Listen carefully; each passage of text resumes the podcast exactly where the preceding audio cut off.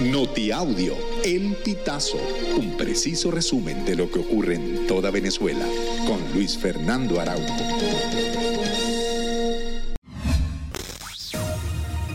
Amigos, bienvenidos a una nueva emisión del Notiaudio El Pitazo. A continuación, las informaciones más destacadas.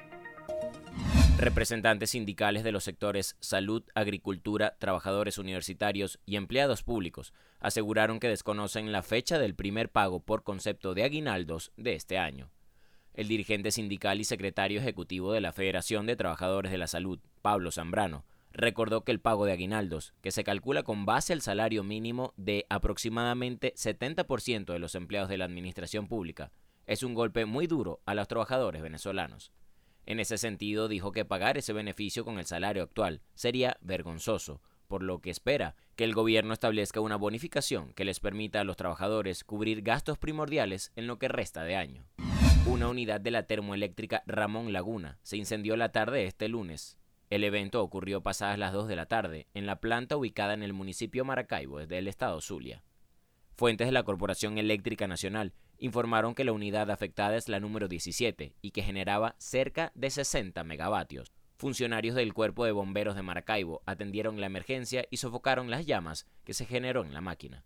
Los jubilados de petróleos de Venezuela, que desde hace 14 días realizan una huelga de hambre, recibieron la visita de una comisión de la Asamblea Nacional electa en 2020.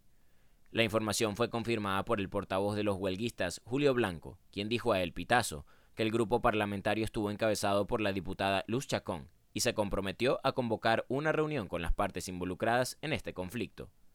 El encuentro se realizaría en la sede parlamentaria en el centro de Caracas. Sin embargo, no se especificó el día de la reunión. El comisario Douglas Rico, director del Cuerpo de Investigaciones Científicas, Penales y Criminalísticas, colgó en su cuenta de Instagram una serie de videos en los que se aprecia al teniente coronel de la Guardia Nacional, Alexander Granco, dirigiendo operativos tácticos para el desarrollo de la segunda fase de la Operación de Liberación Gran Cacique Huaycaipuro. Granco es el jefe de la División de Asuntos Especiales de la Dirección General de Contrainteligencia Militar.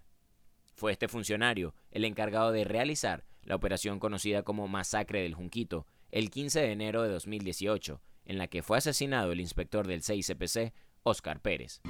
Los pensionados del Instituto Venezolano de los Seguros Sociales esperan que el pago de la pensión correspondiente a noviembre sea el viernes 20 de octubre.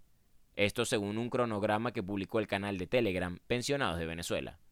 Asimismo informaron que es posible que el mismo viernes también sea cancelado el bono contra la guerra económica de 20 dólares. Amigos, y hasta acá llegamos con esta emisión del Notiaudio El Pitazo. Recuerda hacerte super aliado para mantener vivo el periodismo independiente en Venezuela. Narró para ustedes Luis Fernando Araujo.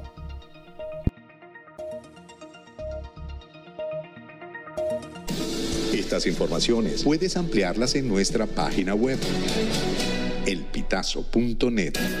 También recibimos tus denuncias vía SMS o WhatsApp a través del 0414 230 2934.